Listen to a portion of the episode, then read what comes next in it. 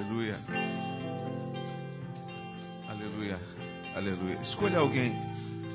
Escolha alguém para você abençoar, para você fazer uma oração por esta pessoa. Isso, seja a igreja. Momento de sermos igreja agora. Escolha alguém e libere palavras de bênção, palavras proféticas. Libere uma palavra sobre essa pessoa que está aqui. A Bíblia diz que com a nossa boca nós abençoamos e amaldiçoamos. Então, o papel da igreja do Evangelho é abençoar. Espírito Santo, libera nesta manhã agora as tuas bênçãos que o Senhor desde a eternidade reservou para nós. Flui sobre a nossa vida. Pai, nós repreendemos aqui doenças. Eu libero palavra de cura neste momento.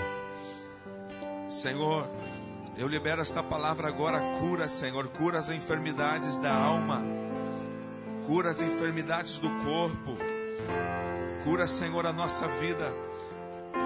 Começa, meu Deus, a trabalhar na nossa na nossa vida, Pai, de uma maneira por inteira, especial, extraordinária. Senhor, também abre portas, Pai, para aqueles que necessitam de um emprego. Eu libero esta palavra agora, uma palavra de portas abertas, em nome de Jesus. Eu libero palavras de promoção, Senhor, no trabalho. Eu libero palavras aqui, Senhor, de uma visão empresarial sobre a vida dos teus filhos. Senhor, dai negócios, negócios, negócios, dai visão, estratégia de negócios. Senhor, prospera o teu povo nesta terra. Levanta, Senhor, homens e mulheres de negócios ousadas e usadas, cheio da tua graça para te adorar, Senhor, com os negócios que tem. Oh, aleluia. Senhor, nos dá esta cidade, Pai, que esta cidade seja abalada pelo teu evangelho. Oh, meu Pai, trabalha na nossa vida nesta manhã, que toda tristeza seja dissipada. Senhor, que tudo aquilo que nos impede de avançar, de crescer, de desenvolver, nós rejeitamos, repreendemos. Meu Deus, o teu povo está na terra para vencer, Senhor.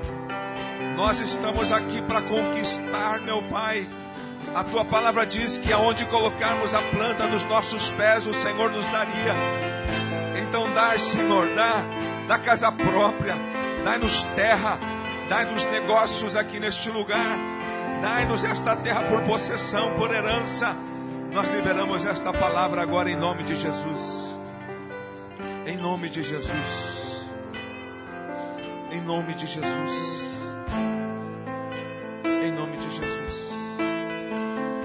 Nome de Jesus. Glória a Deus.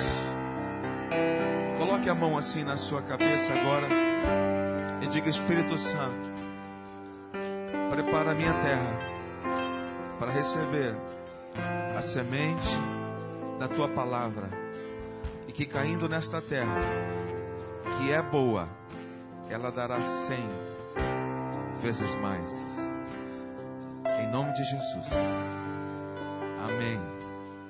Dê um, dê um sorriso bem bonito pro irmão do seu lado aí. E diga: é muito bom ver você aqui. Aleluia. Amém, irmãos? Sempre precioso estar aqui com os irmãos.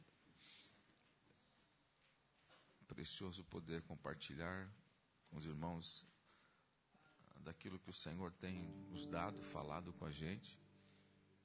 E agradecer a Deus pela vida do pastor Jefferson, pastora Cleide, da família, das crianças, que tem sido um canal de Deus aqui nessa terra, nesse lugar. Amém. Glória a Deus por isso. É, esse ano o Senhor nos deu em reunião dos nossos pastores, né? É o tema de estarmos trabalhando going deep, growing strong, indo profundo, crescendo forte, né? Eu acho que no mês passado, na ceia passada, eu falei sobre a excelência do Evangelho. Não foi isso? Acho que foi isso. E eu queria continuar hoje, na verdade, uma outra palavra de consciência sobre aquilo que o Evangelho é, sobre aquilo que nós, como igreja, devemos entender e compreender. Então, eu queria falar sobre a excelência do Evangelho novamente, nas características básicas do corpo. O que, que é então? A excelência do Evangelho nas características básicas do corpo, você já vai entender. Tá bom? Então, abra sua Bíblia em 1 Pedro, no capítulo 4, verso 10.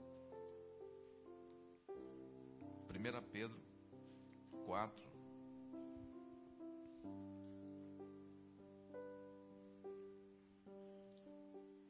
10 e 11. Está ali?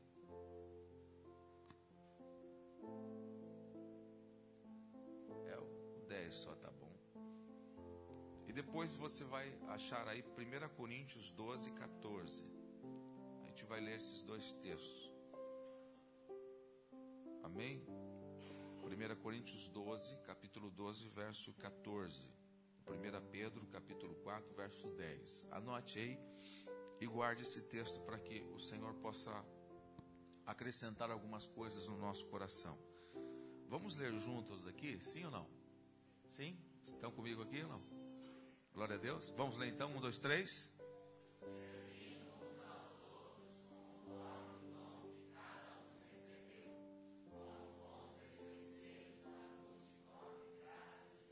Isso, mais uma vez só, mais uma vez. Vai lá.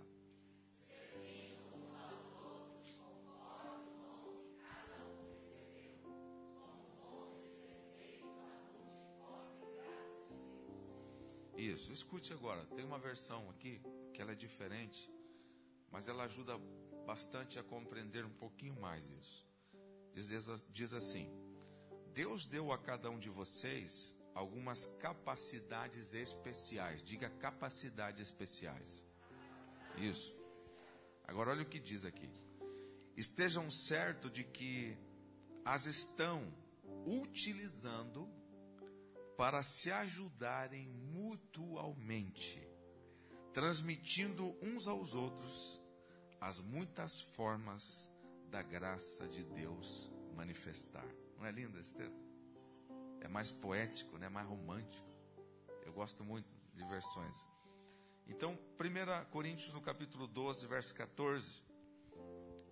É, tem aí? 1 Coríntios 12, 14. Vamos ler junto também?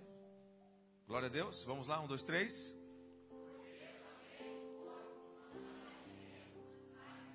Isso, mais uma vez, mais uma vez lá.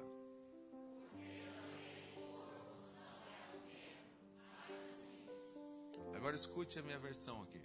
Não é minha, na verdade é a versão, a mensagem. Olha só.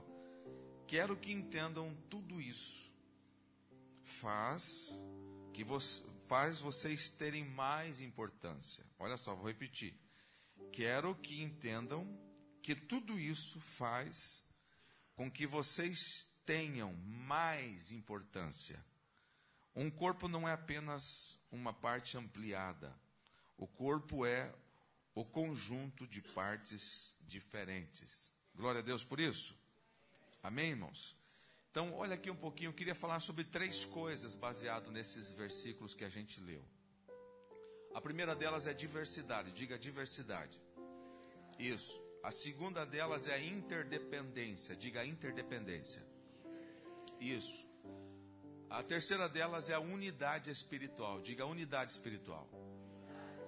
Então, qual que é a primeira? Diversidade. A segunda? Interdependência. A terceira? unidade espiritual. Mais uma vez, então, para guardar aí. A primeira é diversidade. Segunda, interdependência. Terceira, unidade espiritual. Olha só. Viver a vida cristã, viver a vida em comunidade, trabalhar para a igreja, né, como alguns entendem, é, sem entender essa diversidade, sem entender a interdependência, sem entender a unidade espiritual, ela pode gerar alguns problemas que tem gerado em muitos corpos, em muitas comunidades, em muitas igrejas. E esse é um motivo em que muitas pessoas às vezes são feridas é, no corpo e até não estão neles, se afastam deles. E você vai entender aqui. Então, quando a igreja entende a forma com que o evangelho deve ser, a forma com que Deus projetou a igreja para ser e viver, a gente começa a viver o nosso evangelho sem ciúmes, sem inveja, sem egoísmo, sem apontar o dedo. A gente, quando mergulha no evangelho que Cristo ele, ele, ele trouxe, ele deseja, ele projetou para a igreja. Muitas coisas no meio de uma comunidade, no meio de uma igreja, elas caem por terra se a gente entender isso aqui. E a diversidade, como nós falamos, é a primeira coisa que eu gostaria de falar aqui desse texto, é que quando a gente entende a diversidade, ela, na verdade, implica duas coisas a diversidade. Primeiro, aceitação pessoal. Diga aceitação pessoal.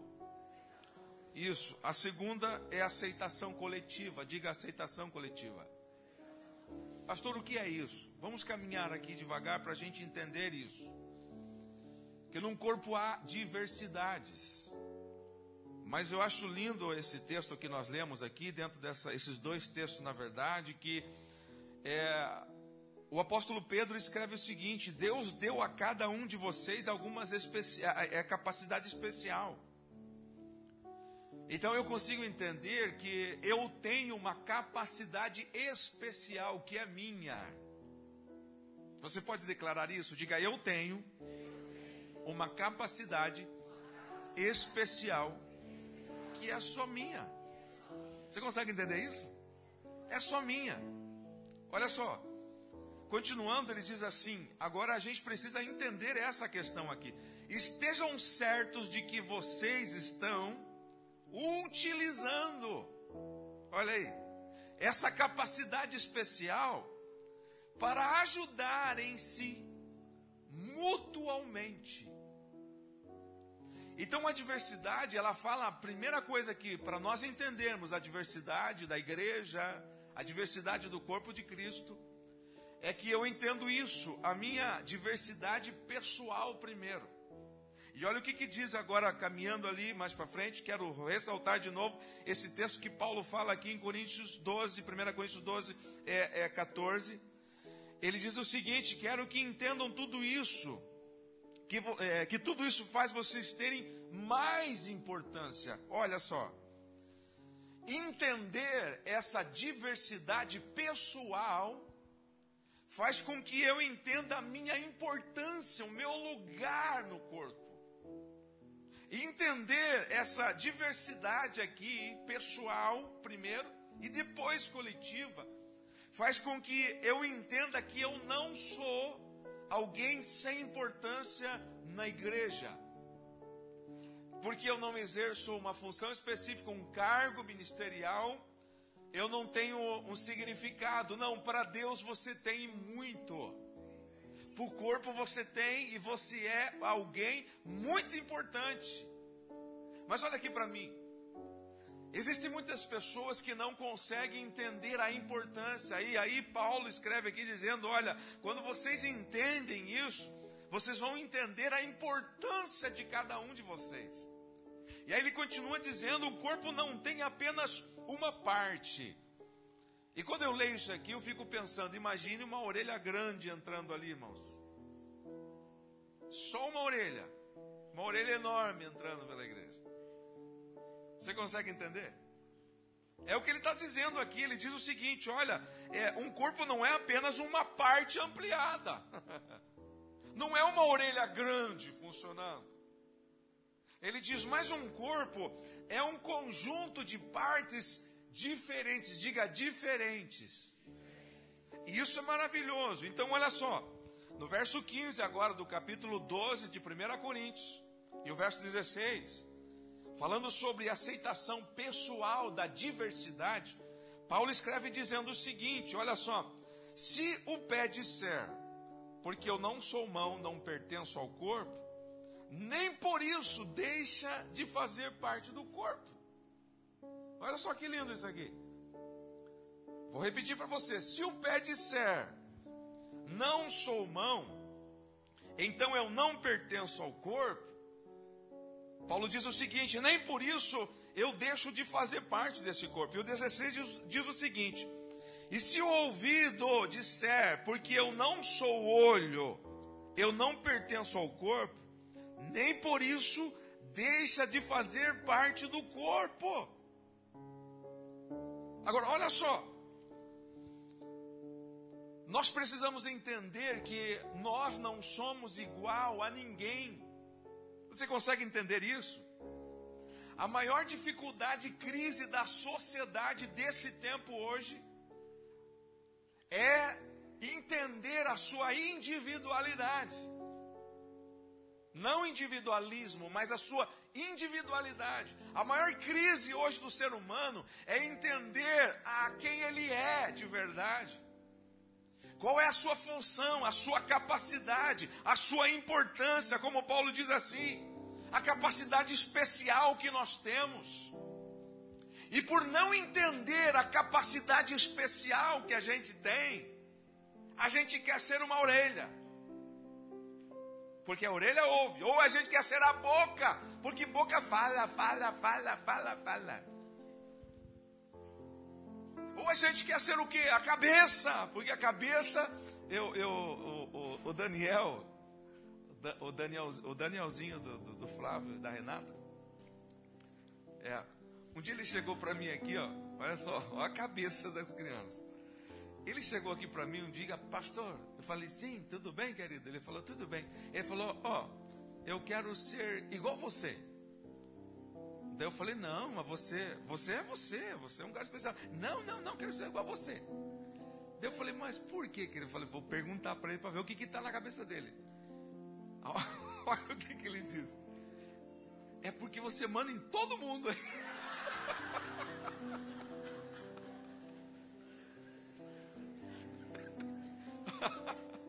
Aí, aí eu não me aguentei. Eu falei, não, isso não é verdade. Eu não mando em ninguém nem em mim, quem manda em mim é a pastora. Daí ele falou: Não, não é não. Eu falei: Claro que é. Não manda em ninguém.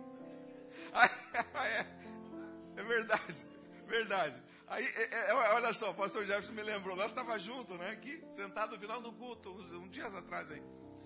Ele falou assim, quero ser igual o pastor Jefferson, que mandar tudo aqui, né, primeiro, né? Mas ele não falou em mandar. Né? Ele falou, quero ser igual o pastor Jefferson. Daí a gente foi, concluía depois o porquê. Daí ele me viu, ele falou, não, não, não, quero ser igual esse aqui.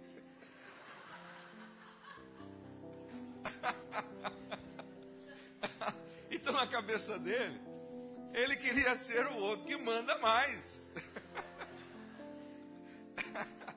ele queria ser a cabeça. Uma, né? uma, uma brincadeira apenas, mas é assim que nós vivemos hoje.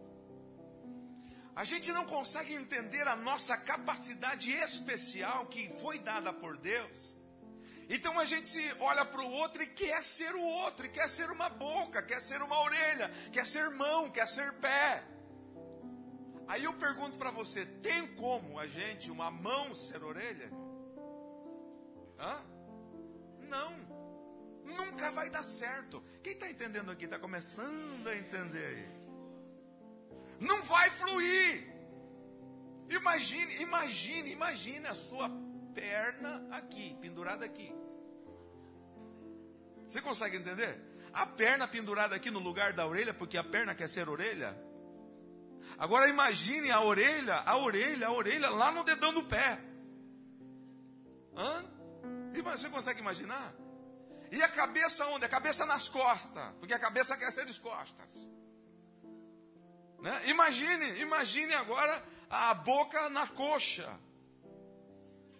Hã? Ou no joelho. Você consegue ver? Você viu a, a, a, Não, não há um choque nisso, um crash nisso? Não há um choque, um negócio esquisito aí? Se a gente for colocar as partes em diferentes lugares, sim ou não?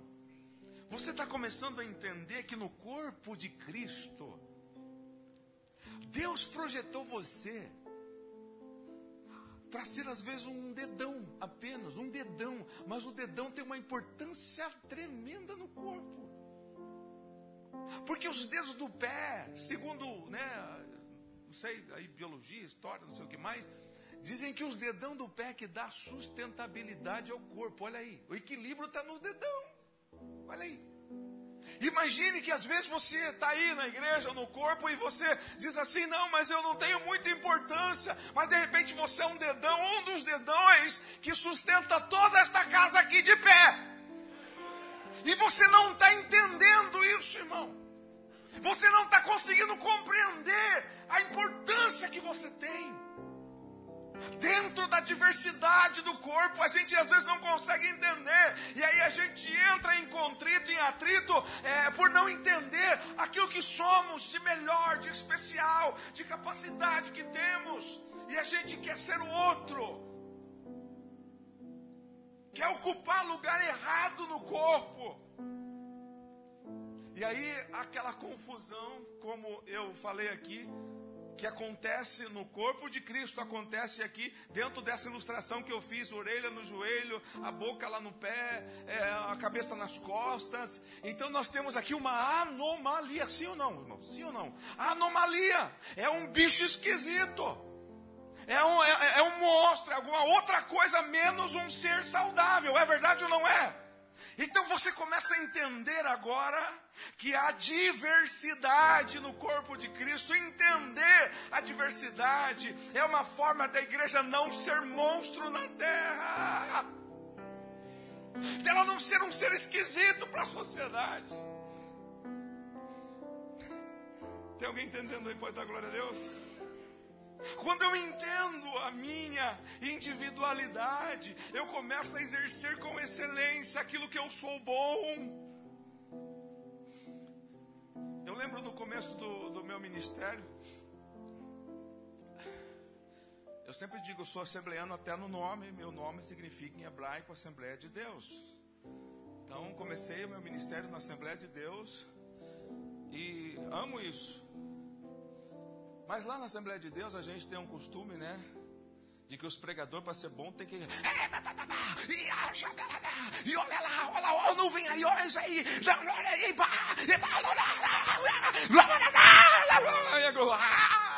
O que, que ele falou? Não sei.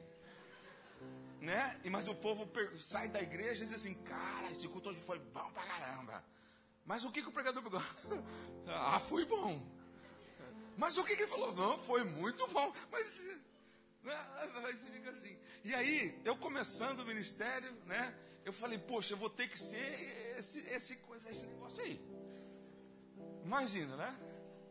Temperamento incalado, quieto, medroso, tímido pra caramba, querendo fazer essas barulheiras.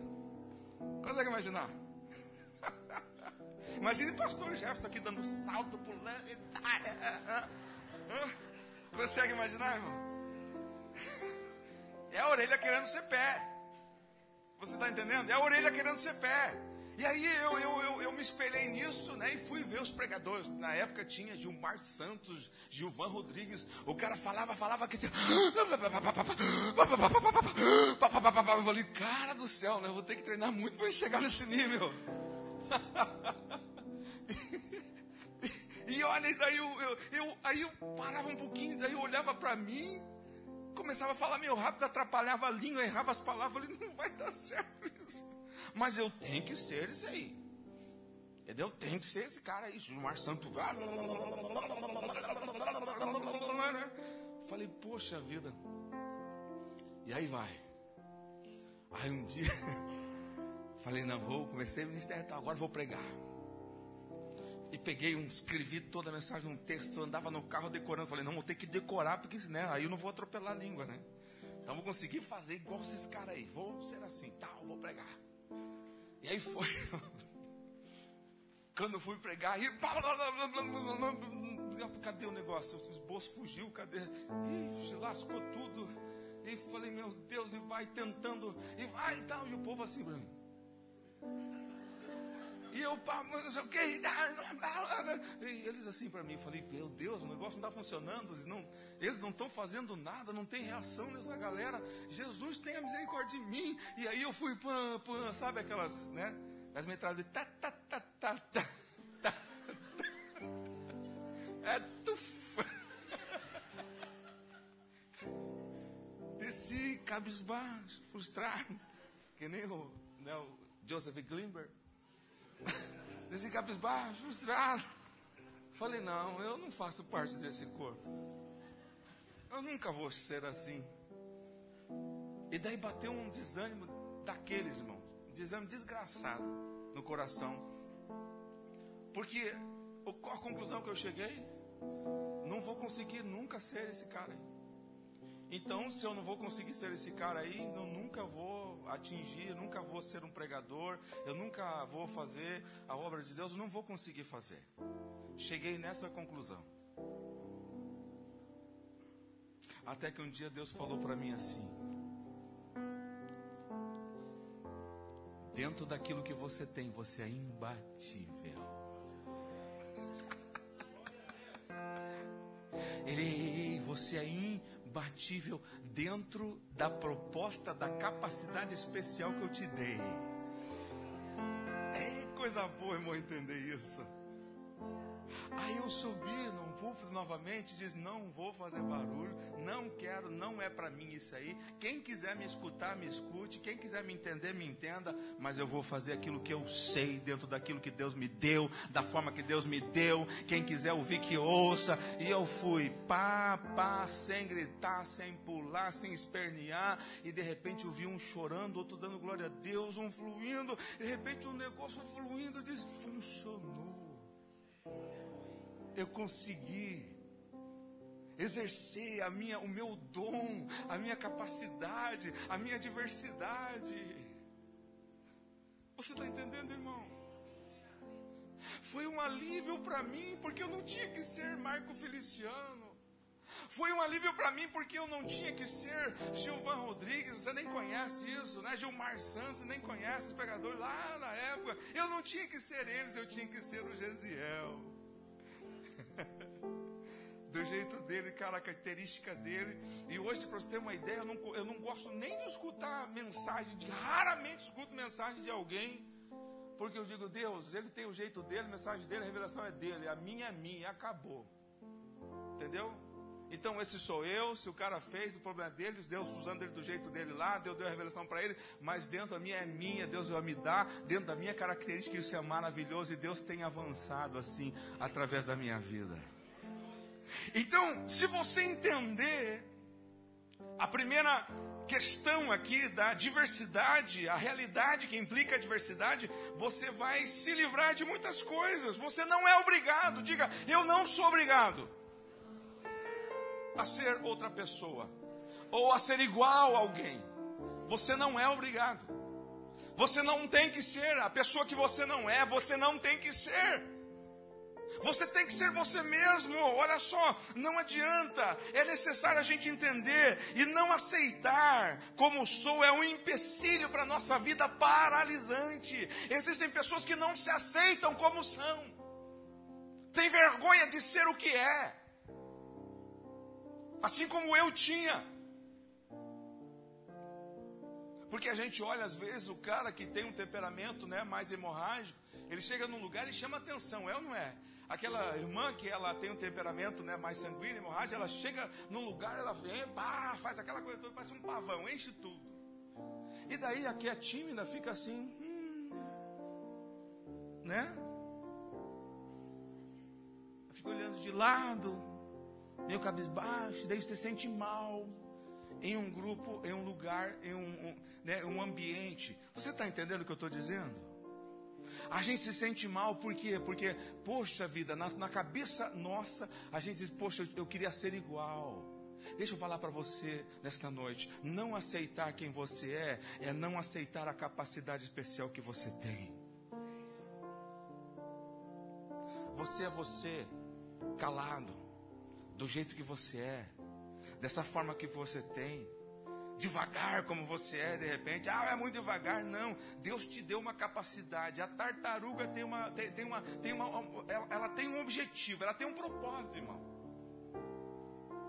Agora a lebre também tem um propósito. Ela tem, lebre, voa, corre pra caramba. Alguém está me entendendo aqui?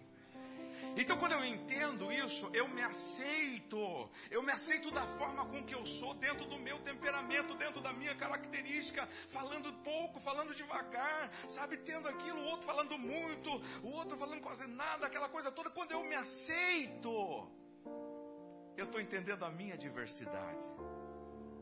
Você consegue entender? Então, em um grupo, eu nunca mais me senti mal. Eu nunca mais me senti mal quando eu entendi isso. Entendeu? Às vezes eu estou num grupo, eu, eu, eu, sou o que menos falo. Hã? É verdade. Nos meus irmãos, minha esposa está lembrando aqui, ela prega comigo, isso é maravilhoso. Então, na minha casa somos em oito irmãos, né? E pensa que os meus irmãos, se você não, se você não, minha vez, minha vez, minha vez, não, você não consegue falar se tiver os oito juntos. É, porque eles falam assim uma coisa atrás do outra, não dá tempo de respirar. Se você não entrar nesse intervalo que ela respirou, ou ele respirou, para entrar no assunto, acabou, você não fala. Então é assim. E quando eu sento lá em casa, eu fico né, olhando. Ele está, eu, ó. Ah, ah, hum, ah, tá. Aí lá pelas tantas eles lembram que eu estou lá. E aí, o que, que você acha? aí eu só digo uma coisinha. Aí eles ficam tudo olhando.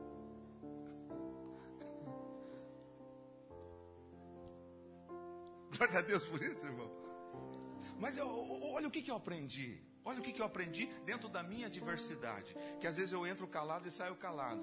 E esses dias eu escutei alguém falar o seguinte: Eu tô, eu tô fazendo um curso e eu comecei o curso. Eu não falei que era pastor, não falei que era nada, não gosto, porque para mim isso é não é relevante para mim. Ser cristão, sim, é relevante, mas ser pastor, título para mim não é relevante. Então eu entrei, não, ninguém sabia que eu era pastor. E aí eu estava lá, entrava calado, perguntava as dúvidas que eu tinha, né, tal, mas eu o que menos falo lá na classe, no turma. E aí, o professor chegou em casa e disse assim: esse, tem um cara lá que ele, ele, ele, ele é diferente. Como é que é o nome dele? É Gesiel Machado. Aí vamos procurar aqui na internet. Quem que é ele? Tac, tac, tac. Uau! É por isso que é diferente esse cara. Ele, eu, eu vi que ele tinha alguma coisa. Você está entendendo? A gente não precisa falar muito para dizer quem a gente é, quem a gente tem. Você não precisa, querido. Você não precisa ser aquilo que você não é. Para você falar para alguém, para você ministrar na vida de alguém, para você ter utilidade na vida de alguém. Segunda coisa, aceitação coletiva. Diga aceitação coletiva. Olha só, tanta coisa, mas vamos pular, senão a gente vai embora aqui. Então, olha só, o verso 18 de Coríntios o verso 28 e 30, vou pular para a gente não ler muita coisa, não estender a leitura. A, a, não, não, o verso 17, melhor dizendo, depois eu leio isso. O verso 17, na aceitação coletiva, diz o seguinte: Se todo o corpo fosse olho, olha só, se todo o corpo fosse olho, onde estaria a audição? Olha aí.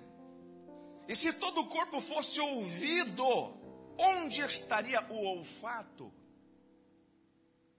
Pastor, o que, que a gente entende aí? Que o ouvido, ele não é nada sem o olfato, sem a boca. Olha só, a audição não é nada sem o olho, sem a visão. Não adianta eu ouvir se eu não enxergar. Eu faço uma imaginação, mas eu não consigo ver. Agora imagine Aqui dentro dessa aceitação coletiva, o que, que é, pastor? É o entender que de repente o meu irmão é o olho e eu sou a boca. De repente a minha irmã, ela é o tato e a outra é a mão. E assim juntos nós temos uma coletividade dentro desse corpo que ela vai contribuir, contribuir comigo para o meu crescimento, para a minha edificação. Alguém está entendendo a voz da glória a Deus?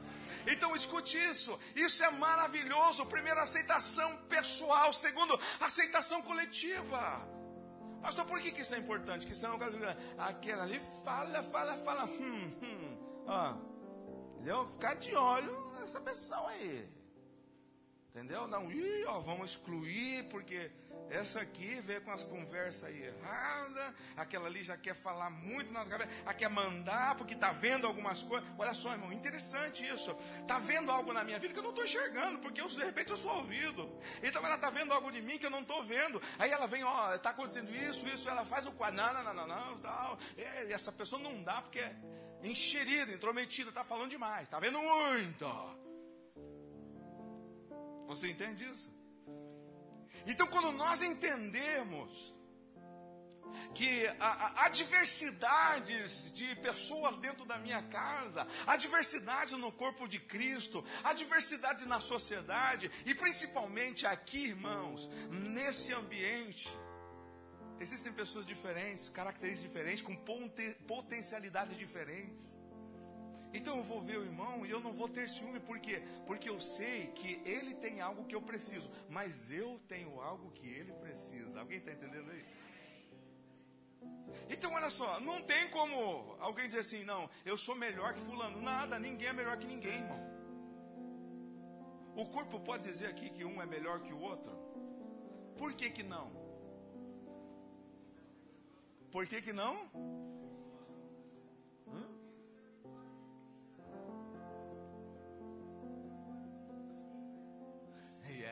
Everybody's different. Yeah.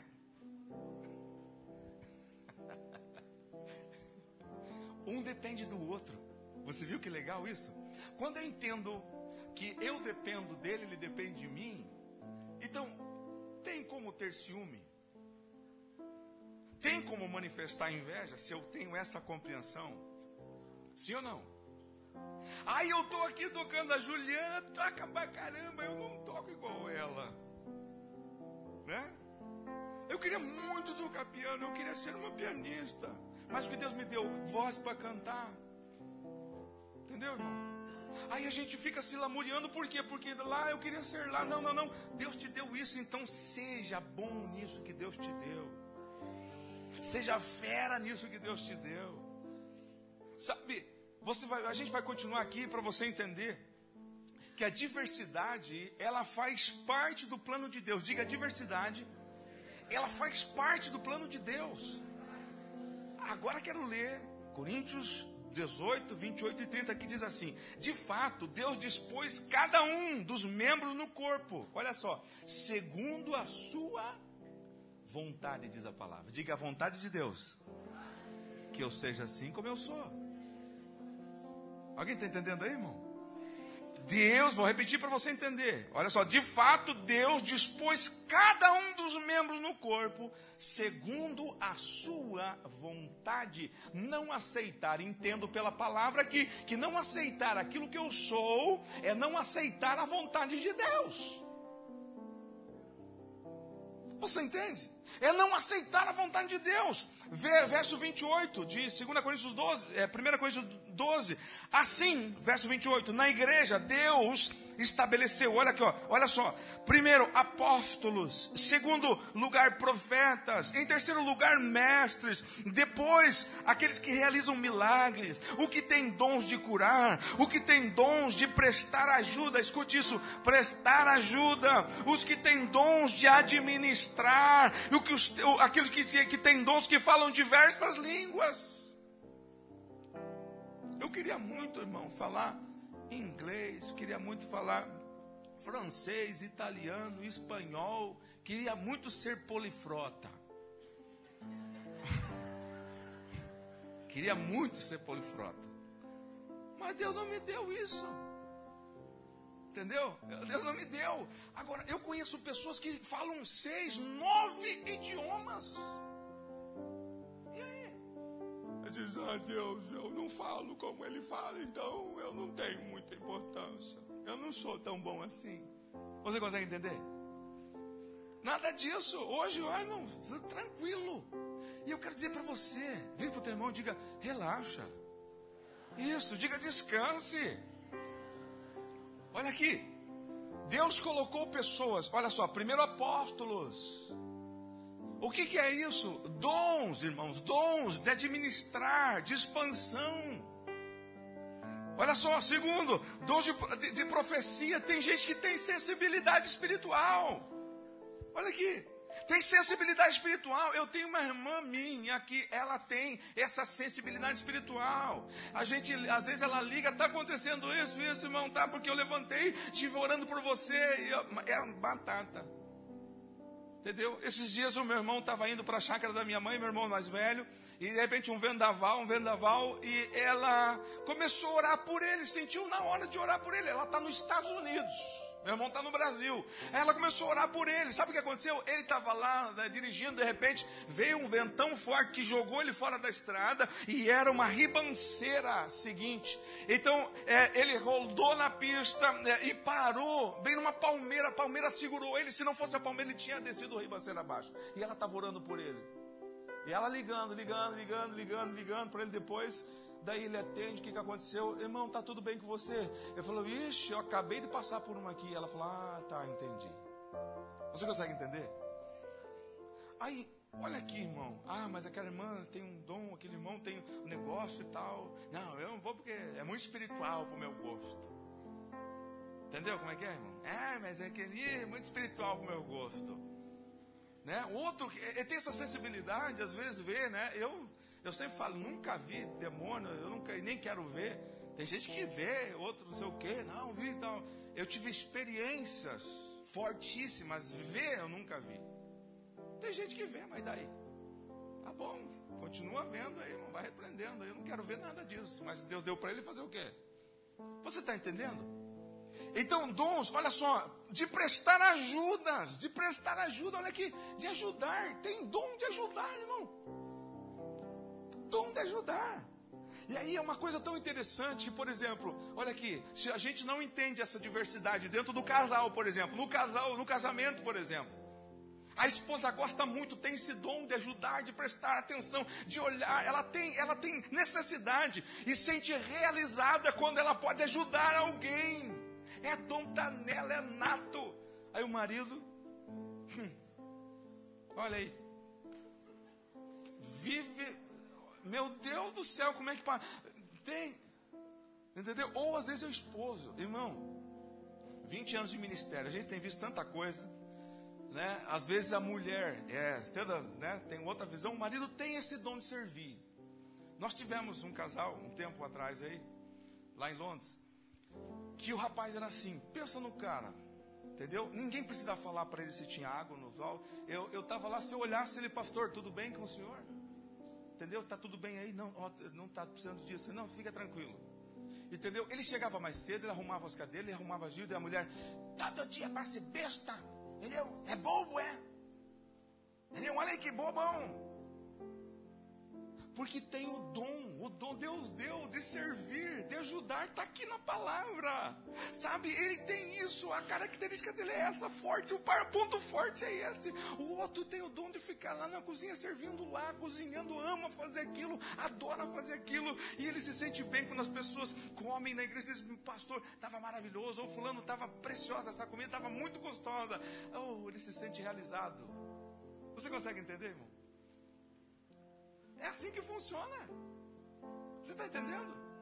Aí a gente não quer, quer, quer sair do nosso lugar, quer entender. Não, a gente pode fazer, a gente pode ajudar outras coisas. Mas eu estou aqui nesta manhã para dizer para você que você tem uma potencialidade dada por Deus. Você flui nisso. Preste atenção nisso. Você tem essa, esse dom. Olha só, aí o verso 30 diz o seguinte: não vamos entrar nesses pormenores aqui, nós não temos tempo. O verso 30 diz o seguinte: tem todos, é uma pergunta, tem todos dom de curar? Paulo está dizendo. Todo mundo aqui tem dom de curar? Não, eu não tenho. O outro ele diz: falam todos em muitas línguas? Todos aqui falam? Eu também não. Mas alguém tem, fala aí. Alguém tem essa capacidade. Aí ele diz assim: todos interpretam sonhos, profecias. Todos aqui têm essa capacidade? Não. Mas a gente acha, né? Durante o ministério, né? Eu, na época, no começo do ministério, achava que eu tinha que saber tudo isso aí. Que eu tinha que ter tudo isso aí. Ah, porque para ser né, um bom pastor bom tem que pregar bem, tem que gritar, pular, saltar, ser um macaco né, em cima do vulgo. E ainda tem que falar profecias, né? Ó, oh, tô vendo aí, mano, tô vendo aí. Tá, tá. Eu não vejo nada. vejo nada. Você consegue entender? Não, nós não temos. Então, olha só, cada membro, escute isso, cada membro do corpo de Cristo foi planejado por Deus. Vire para o irmão e diga: Você foi planejado por Deus. Isso você foi planejado por Deus tendo uma forma específica, um lugar específico para desempenhar uma função própria. Isso quer dizer que cada dom, cada função e lugar no corpo de Cristo foram preparados por Deus. Descobrir isso no corpo é a chave para a nossa vida. É segredo na nossa vida, no meio do corpo, na comunidade, na vida cristã. É a chave, irmão. Você consegue entender que se eu entendo isso, eu então estou livre de ciúme, de inveja, de coisas. Você não quer ser ninguém, se quer ser você mesmo. E não é maravilhoso? Quando eu entendi isso há uns anos atrás, eu disse: hum, eu sou eu, acabou. Você entende? Eu sou eu. Ah, mas outro, mas eu também sou bom nessa área, acabou. Ah, mas outro, mas eu também tenho, acabou. Eu tenho uma potencialidade, Deus me deu, acabou. Ah, mas fulano, eu também tenho algo que ele precisa, inclusive. Você entendeu? E que ele tem algo que eu também preciso. Você está entendendo, irmão? Então, aqui é que entra uma coisa muito linda da diversidade. É a interdependência. Segundo ponto, interdependência. Pastor, o que é isso? É a dependência mútua. A dependência mútua, o que é isso, pastor? O pé sozinho é alguma coisa? Hã? O pé sozinho é alguma coisa? O pé adianta para dizer assim, não, eu sou, né? Eu sou sem mim, né?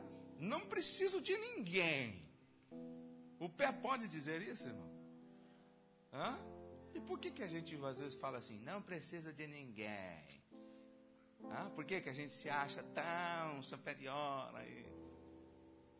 Que acha que não precisa de ajuda de ninguém, acha que não depende de ninguém, acha que não precisa ouvir ninguém, acha que não, eu sou eu sou autossuficiente. É a mesma coisa que a, a orelha diz assim, eu sou autossuficiente, não preciso de nada. Você está entendendo isso? A interdependência é algo fantástico para as nossas vidas. Entender, olha só, entender a necessidade uns dos outros nos leva a viver sem desprezo. Você entende isso? Entender a, inter, a, interdependência nos leva a viver sem desprezo, sem preferências. Você é você, eu sou eu. Você entende? Então eu vou buscar dentro da minha potencialidade, daquilo que eu sou, para cooperar. Veja o que, que o texto diz que nós lemos. Olha, certifique-se, você tem uma capacidade especial, Pedro diz. Mas certifique-se de que você está usando, utilizando para se ajudarem mutualmente. Mutualmente. Isso não é tremendo? Isso não é maravilhoso? Então, olha só, no corpo de Cristo sempre vai existir alguém que faz alguma coisa que só o outro tem para oferecer. No corpo de Cristo, vou repetir, sempre vai existir alguém que faz alguma coisa que só o outro tem para oferecer. Você entende isso? Irmão, não adianta, é dele, ele tem para oferecer, e acabou. Não adianta você querer fazer, não adianta você querer imitar, não adianta você querer é, ir lá, não adianta, não adianta, é dele, acabou, é ele que vai, é ele que vai suprir. Eu acho engraçado às vezes né, na igreja. Você está entendendo que isso é importante para a igreja? Está entendendo isso? É importante dentro da tua casa entender as diversidades. O teu marido é diferente da tua esposa, da, da esposa. O filho é diferente do outro. E a gente é diferente um do outro. Nós temos capacidades pessoais, especiais separadas. Mas a gente não pode esquecer que nós dependemos um do outro. Você depende de alguém. Você precisa de alguém. Então, olha só, todos os membros são necessários. O verso 21 diz assim: O olho não pode dizer à mão, não preciso de você. Nem a cabeça pode dizer aos pés, não preciso de você. O verso 21 do capítulo 12, 1 Coríntios. Olha só, então não há membro inútil no corpo. Você entende isso? Você não é inútil. Você não é inútil. Você tem uma utilidade. Né? Ah, dentro da interdependência, que eu entender isso é chave para nós, porque os membros mais fracos devem ser os mais protegidos, sabiam disso? Verso 22 diz o seguinte: ao contrário, os membros do corpo que parecem mais fracos são os indispensáveis. Olha que coisa linda, irmão. Às vezes a gente olha assim, ah, aquele irmão não canta, não prega, não faz nada, hum, cuida dele, porque ele é, às vezes, o segredo da tua célula, é o segredo do teu ministério, é o segredo da tua igreja, é o segredo da tua vida. Você consegue entender? A gente não pode desprezar aqueles que, dentro do nosso conceito e concepção, eles não fazem nada, não tem nada. Para nós, parece que não, mas às vezes ali está o segredo de algo especial para você. Você entende, irmão? Às vezes tem, né? a gente tem na célula, às vezes uma pessoa que entra calado e sai calado, não é assim? Na igreja também. Mas pensa que de repente aquela pessoa ali é que está sustentando em oração a célula. É aquela pessoa que está intercedendo pela liderança. Aquela pessoa que está orando pelo teu casamento. É aquela pessoa que está ali fortalecendo você. É ela que é a base, a estrutura para aquilo que você está fazendo dar certo. E às vezes a gente acha que é você, que é a gente que está fazendo. É não, não está dando certo porque eu sou bom, não. Porque tem alguém ali que é insignificante para você, mas que tem uma significância enorme para Deus.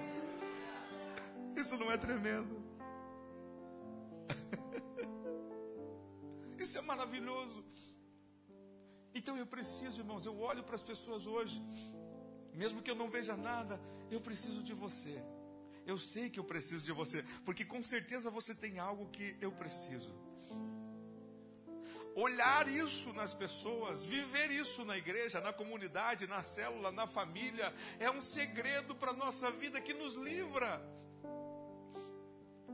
Você entende isso? Nos livra de ciúme, nos livra de inveja, nos livra de tantas coisas, porque a gente sabe que primeiro eu tenho algo especial para oferecer para o meu irmão, mas eu não vou esquecer que ele tem algo especial para oferecer para mim. Vou correr, eu tenho pouquíssimo tempo, vou pular aqui. Olha só, a unidade espiritual.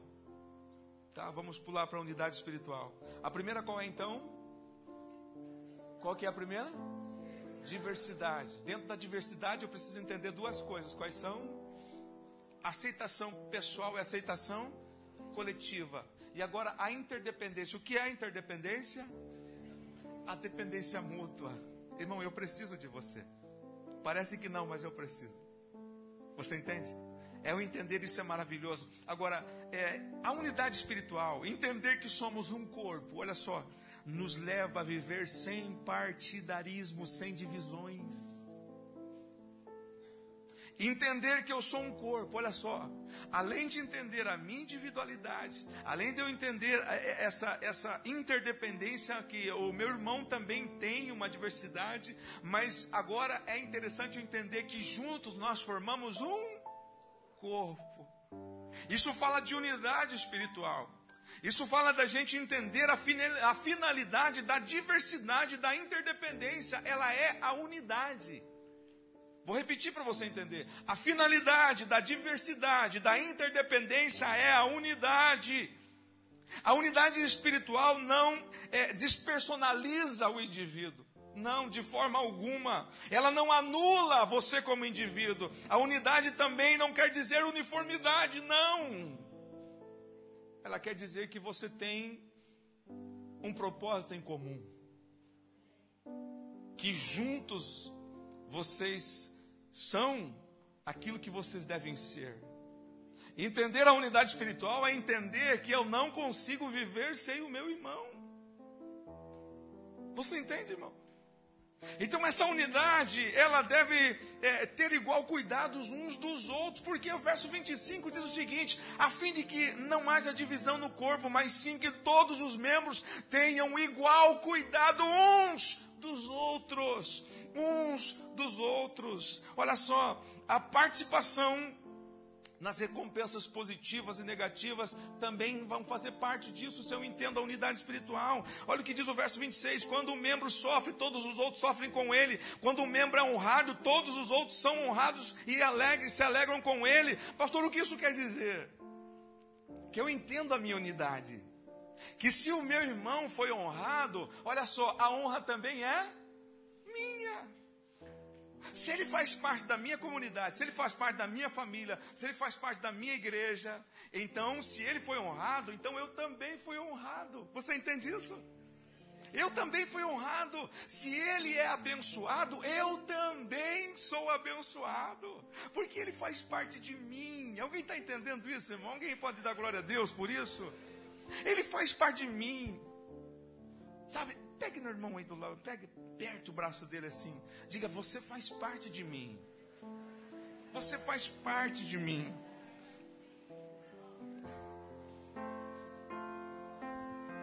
Ora, olha aqui para mim. Olha aqui para mim, escute aqui, eu quero concluir. Eu disse viver em comunidade. Viver a vida cristã, trabalhar na igreja sem entender isso, ela pode gerar alguns problemas bem caracterizados e algumas doenças que eu quero concluir aqui para você. Que ele ficará, na verdade, esse corpo, sem entender a diversidade, a interdependência, a unidade, ele vai ficar à mercê de algumas ações e alguns comportamentos. Que eu quero dizer para você: três doenças que você conhece, elas vão identificar o que eu estou dizendo. A primeira delas é o câncer. Diga câncer. O que, que é um câncer, pastor? É quando uma célula ela torna-se diferente no teu corpo. Ela assume outra identidade genética. E sabe o que acontece? Ela volta-se, ela se revolta contra o próprio corpo. Isso é chamado de câncer. Vou explicar para você. Ela toma uma outra identidade ela assume uma outra genética e daí ela se volta contra o corpo e ela começa a matar o próprio corpo. Você consegue entender? Isso é câncer, pastor. O que é isso? Esse aqui na igreja é resultado de sentimentos negativos. Se você for, não quero entrar no mérito dessa questão também. 90% das doenças elas são psicossomáticas. Sabia disso? E uma delas é o câncer. O câncer, a maioria do câncer, né, tem uma porcentagem que é genético, mas uma grande parte ela é psicossomática. O câncer é. Pastor, por quê? Resultado do quê? De ódio, ressentimentos, raiva, muita coisa guardada lá dentro. Você levanta, tem dia carrancudo, por quê? Porque de noite visitou as tuas entranhas, o ódio de, a noite inteira nas tuas entranhas de alguém, por alguém, de alguma situação, de alguma coisa, visitou, e aquilo começou a fazer parte de você. E aquilo começa a tomar uma outra identidade em você. Você começa a olhar o corpo de uma forma diferente. Então você assume uma outra genética. E aí você começa a querer matar o corpo. Se revoltar contra o corpo. Você viu ali que nós lemos. Se o pé disser, eu não preciso do outro, eu não sou parte disso, ele diz: nem por isso deixa de ser. Você vai continuar sendo. Deixa eu explicar para você. Se você for membro, você aceitou Jesus algum dia, você frequentou alguma igreja algum dia, entendeu? Mesmo que você saia, não estou mais, virou um câncer, está revoltado contra a igreja, mas mesmo assim, você nunca vai deixar de ser parte desse corpo. Você pode assumir outra genética, você pode se revoltar contra o corpo de Cristo, mas você nunca vai deixar de fazer parte desse corpo, porque Deus, é vontade de Deus, Ele te criou para viver e fazer parte desse corpo.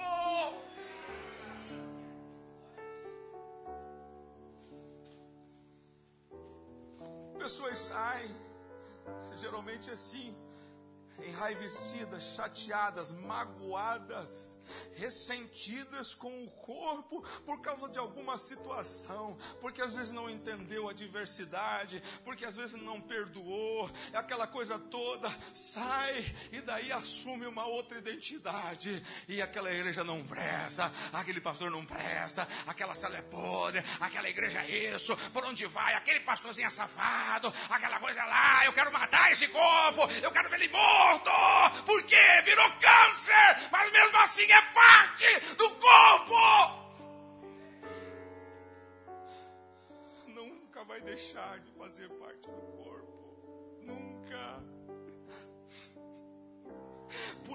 Paulo diz o seguinte: ele diz, ei, observem. Olha, observem, tenham cuidado um dos outros. Verso 26, Paulo diz: tenham cuidado. Tenham cuidado!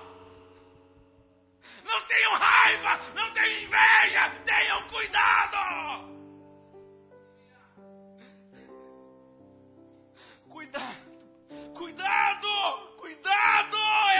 Palavra, cuidado. Olhe para o teu lado. Tem alguém que deveria estar aqui e não está? Tem alguém que se enquadra dentro dessa situação que você precisa ter cuidado.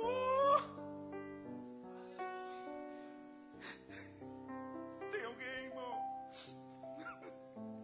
Se tem, se tem, peço ao Espírito Santo aplicar quimioterapia na vida dele hoje. Peça Espírito Santo, lance uma quimioterapia naquela parte do corpo, porque ele faz parte de mim. Eu estou sofrendo por causa daquela parte que está lá com câncer a nossa vida cai, a célula não vai, as coisas não estão indo, por quê? Porque tem uma parte do corpo doente. E a gente não está sabendo, a gente não está fazendo nada, a gente não está tomando as devidas providências, a gente não está tendo cuidado, igreja, é Deus falando com a gente. Segunda doença que caracteriza isso que nós estamos falando, se não entendermos essas coisas, é a necrose. Alguém sabe o que é necrose aqui? Vou explicar.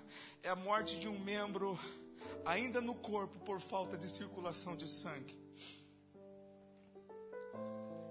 A morte de um membro que ainda está no corpo, mas por falta da vida correr, paralisou não tem a vida de Deus mais lá. E ninguém está fazendo nada. Ninguém está procurando uma medicação. Ninguém está querendo dar um remédio.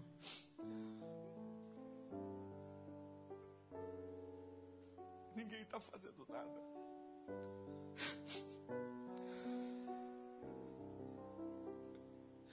Isso é causado pela falta de perdão dentro do corpo. Eu me lembro uma vez Brasil, a crise era pequenininha. Ela pega uma, um cachorro que achou na rua, uma pudo, e leva para dentro de casa. Passou uns dias, essa pudo estava prenha. Deu vários filhotes. E aí um cunhado meu disse assim: Eu quero essa aqui. Mas eu quero sem rabo. Hoje é proibido isso, né? Quero sem rabo. Eu falei, mas eu não vou cortar o rabo do bichinho. Ele falou, não, você não precisa cortar. Não precisa cortar. Só coloque uma borrachinha na ponta do rabo ali no tamanho que a gente quer, amarre e espere. Vai cair sozinho. Quem está entendendo? Olha aqui para mim. Se o corpo. O que, que é isso? Amarrar, prender circulação. Não passa sangue. Não passa vida. Aquela pessoa está no corpo mas porque ela foi isolada. Escute o que eu estou dizendo aí, irmão. Ela foi isolada do corpo, dentro do corpo, irmão.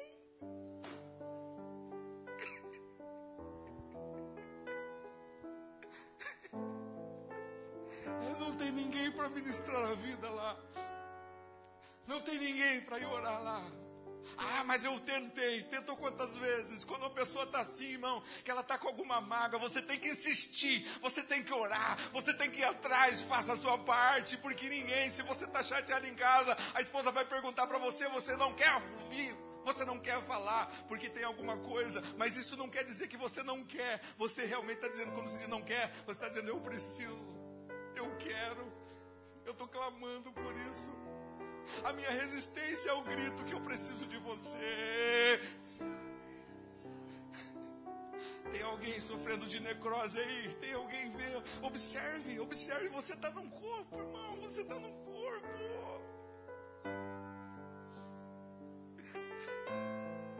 É Deus falando com a gente nesta manhã. Espírito Santo ajustando, é a gente mergulhando no Evangelho, é a gente entendendo a vontade de Deus, é a gente entendendo aquilo que a gente é. Sem entender isso, a gente é um monstro.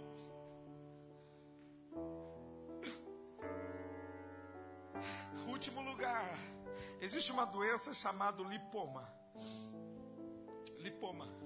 Pastor, o que é lipoma? Eu fui estudar. Lipoma é um tumor benigno gorduroso que vai engordando enquanto todo o corpo está definhando.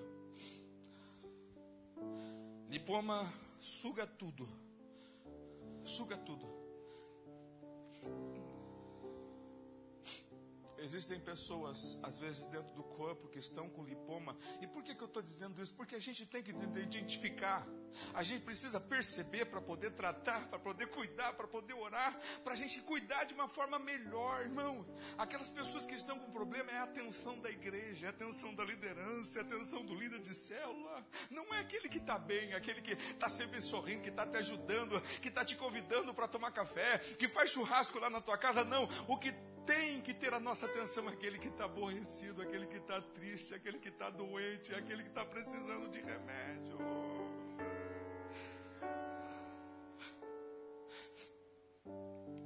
Existem pessoas na igreja que a atenção é só para ela, está com lipoma. Ela quer que o pastor só visite ela, quer que o líder só atenda a ela, quer que fale só a ela, é só ele, ou ela, ela a pessoa, estou dizendo. Então tudo gira em torno dela, tudo. O que, que é isso? Está doente, precisa de tratamento, precisa de tratamento, precisa de ter um cuidado especial, precisa de ser observada, precisa de alguém olhar, orar, orar, orar, ministrar na vida dessa pessoa para que o corpo volte a ter saúde. Volte a ter saúde, volte a entender a plenitude, a sua potencialidade dentro do corpo. Agora, olha só, o entendimento maduro da igreja, de uma igreja local, pode mudar a vida de uma comunidade inteira se a gente entender isso.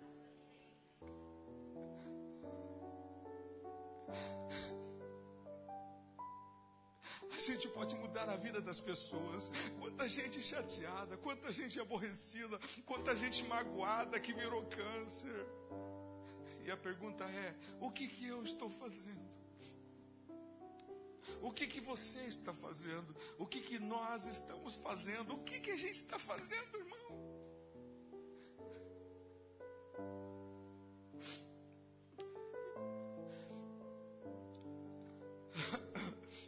e para entender isso, três coisas. A gente vai orar agora. Para nós entendermos. O cabeça do corpo é Cristo. Se eu ouvir a direção do cabeça, eu vou atrás do corpo. Pastor, por quê? Se alguém for dar uma paulada em você, vai acertar no teu corpo, vai prejudicar você. Qual é a tua reação, irmão? Ah, mas vai acertar na, na tua perna. Deixa a perna que se vire. É isso que a gente faz? O cara vai dar uma, uma paulada na perna. Não, é a perna mesmo, não é no braço, não, sou, não é em mim. Você está entendendo aí como é que é? Não. Se meu irmão está sendo prejudicado, eu também estou sendo. Faz parte do meu corpo, está doendo em mim, tem que doer em mim, irmão. Tem que doer. Se não doer, eu estou com problema no corpo. Esse é o evangelho de Cristo que eu estou pregando. Esse é o evangelho que nós estamos ministrando. Esse é o evangelho. Esse é o Evangelho. Qualquer outra coisa que eu viva fora disso é uma utopia. Eu estou enganado. Não é o Evangelho. O isso. É aceitar as diversidades. É amar até o fim. Até o fim. Jesus disse: Eu amei até o fim aqueles que o Senhor me deu. Até o fim. Ah, pastor, mas você não conhece o que fez para mim. Eu sei, irmão. Essa não é a questão, a questão é o Evangelho. A questão é que ele é parte de você, ela é parte de você. Essa é a questão. Segundo, Cristo é o cabeça. Segundo, eu quero que você entenda que cada um hoje precisa livrar-se do exclusivismo, do individualismo e do partidarismo. A gente precisa se livrar disso. Como igreja, a gente precisa se livrar. Exclusivismo, partidarismo, individualismo, nós precisamos nos livrar disso. E por último, o corpo só vai funcionar bem quando cada membro cumpre com eficiência o seu papel. Pastor, o que, que é isso? O pé e as pernas andam, os ouvidos ouvem, a boca fala, a cabeça dá o comando. Então esse corpo está saudável, está caminhando para algum lugar, tem algum sentido, tem um alvo, tem um caminho, está conquistando, está crescendo. Eu quero convidar você para fazer uma oração agora e você refletir nesta manhã. Que evangelho a gente tem vivido?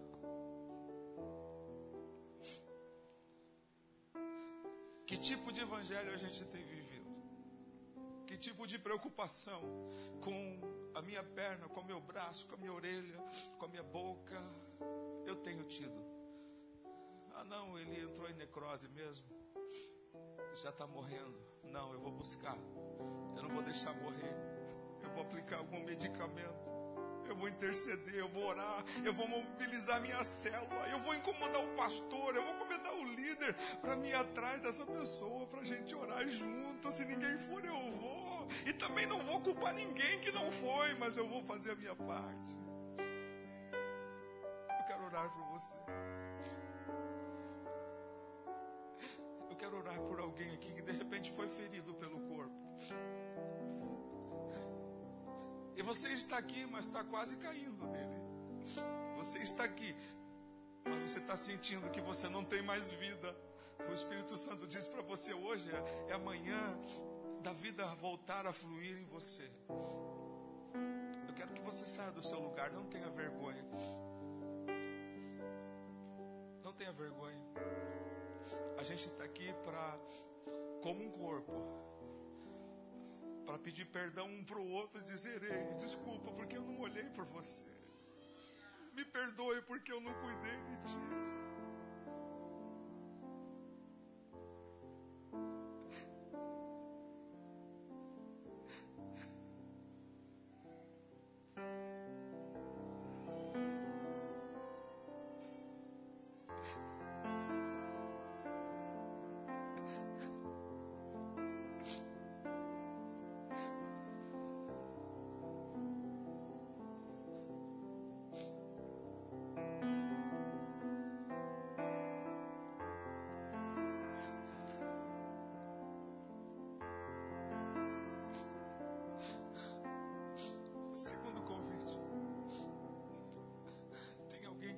Interceder aí, que você quer clamar, então saia do seu lugar, se coloque no lugar dessa pessoa aqui e clame, grite para o Senhor, diga: Deus, eu não aceito ele fora do corpo, ela fora do corpo, eu não aceito, eu não aceito. Dobre o seu joelho aqui, clame por esta pessoa, interceda por ela, clame por ela. Tem alguém aqui que quer hoje dizer assim, pastor, olha, eu estava meio fora, estou meio separado do corpo, mas hoje eu quero reatar isso. Tem alguém? Levante a sua mão. O Senhor falou com você, você sentiu tocado e você identificou-se hoje. Deus fala para você: você tem uma parte fundamental no corpo, você não está esquecido. Eu sempre olhei por você. Tem alguém que quer dizer assim, pastor, eu quero reatar ao corpo. Tem alguém, tem alguém, tem alguém. Levante também, saia do seu lugar. Irmão, agora é a sua, é a sua vez. Clamar ao Senhor é a sua vez. Gritar ao Senhor é a sua vez. Se você sente, se você está sentindo a dor dessa pessoa, chore por ela. Chore, clame, clame pela vida dela. Clame pela vida dela, clame, clame, clame. Se a gente não sentir a dor, nós é que estamos doentes. Clame, clame, clame, clame, clame, clame, clame, clame, clame, oh Deus, nos perdoa, Senhor, nos perdoa, Senhor, por não cuidar das partes mais fracas. Perdoa-nos, Senhor, como igreja, de não, Senhor, nos preocuparmos com as partes mais fracas do corpo, com aquelas, Senhor, que estão sem força. Nos perdoa, Pai, pela nossa negligência, Senhor, pelo nosso egoísmo de olhar apenas o nosso lado, o nosso umbigo, os nossos direitos. Nos perdoa, Senhor, por ser tão egoísta. Nos perdoa, nos perdoa, nos perdoa. Nos perdoa. So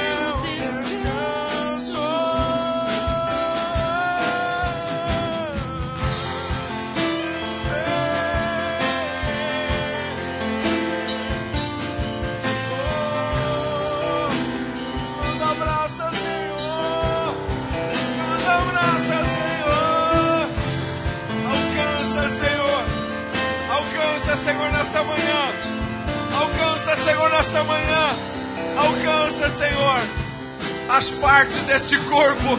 Alcança e cura. Cura.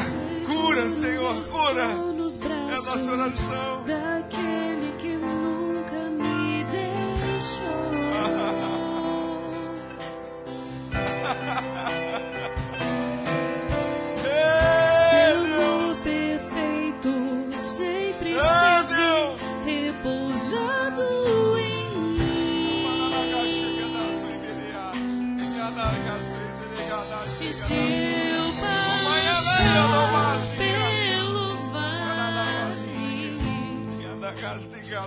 Acharei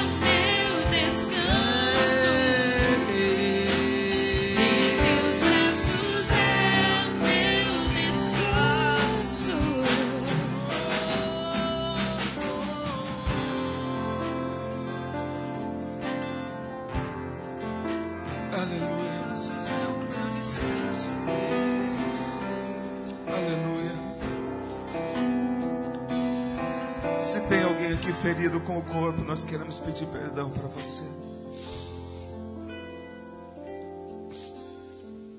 Eu faço parte desse corpo e eu peço perdão para você.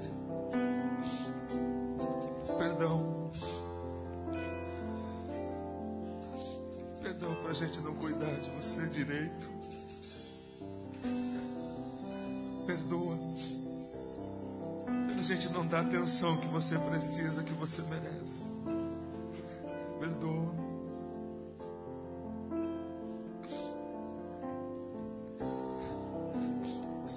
Abraçado por esse corpo.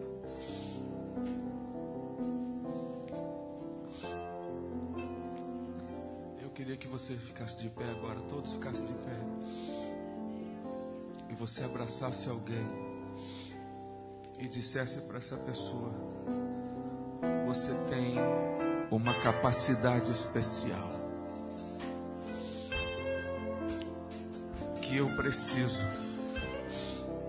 Diga, você tem uma capacidade especial que eu preciso. Você tem algo especial que eu preciso. E eu não consigo viver sem você.